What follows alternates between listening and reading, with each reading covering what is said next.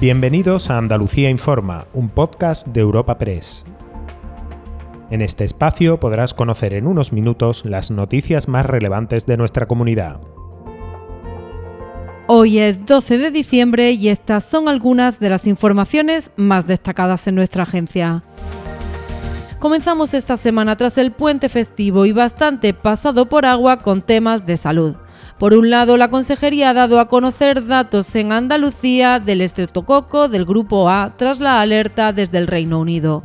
Contabilizamos cinco casos de menores ingresados con esta enfermedad invasiva, uno de ellos en la UCI. Con edades entre un mes y 14 años están ya recibiendo tratamiento antibiótico.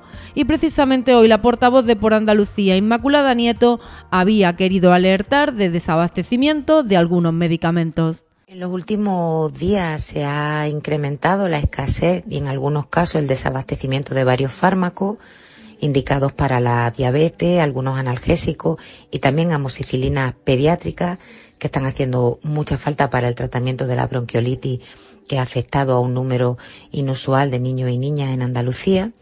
Esta situación confirma que la subasta de medicamentos que el Partido Popular suprimió no tenía nada que ver con esa escasez de medicamentos, aquello fue una excusa.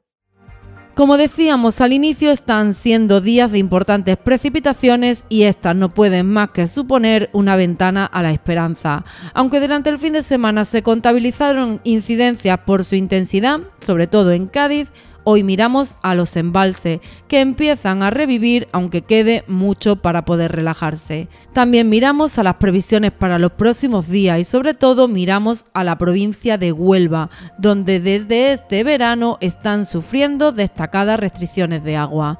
En cumbres de San Bartolomé y cumbres de Medio se han podido ya levantar, según nos ha contado el director ejecutivo de GIASA, Manuel Domínguez. Pues debido a estas aguas, los pantanos, bueno, en este caso el pantano está más que lleno y garantiza suficientemente el abastecimiento a la población. Por tanto, hemos tenido que tomar la, la feliz decisión de, pues, de levantar esas restricciones que sufrían. Desgraciadamente, aquellos municipios como Escala, Santolaya, Cumbre Mayores y Abuguillo, que depende de los acuíferos, pues esperemos que en estos días se reponga de tal manera que tengamos también que levantar las restricciones. La Diputación cumple 200 años de historia. Vive con la institución el bicentenario de la creación de la provincia de Almería con un amplio programa de actividades, exposiciones, conferencias, mesas redondas y publicaciones para celebrar los 200 años de trabajo e identidad almeriense. Más información en dipalme.org. Orgullo almeriense. Diputación de Almería, tu provincia. En lo político nos detenemos en el PSOE. Este fin de semana ha cerrado su proceso de primarias en las tres capitales de provincias donde se han tenido que celebrar, Almería, Cádiz y Córdoba. Aunque los ocho candidatos no han sido proclamados, los socialistas dan un paso más así a la cita fundamental de 2023, la de los comicios municipales.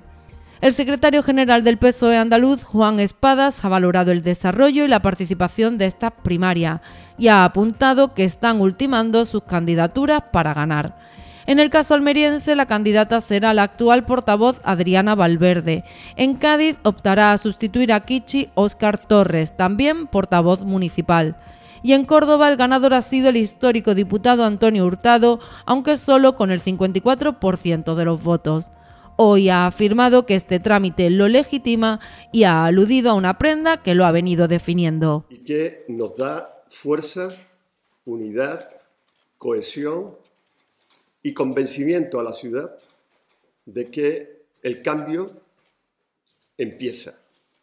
El cambio para bien en esta ciudad empieza.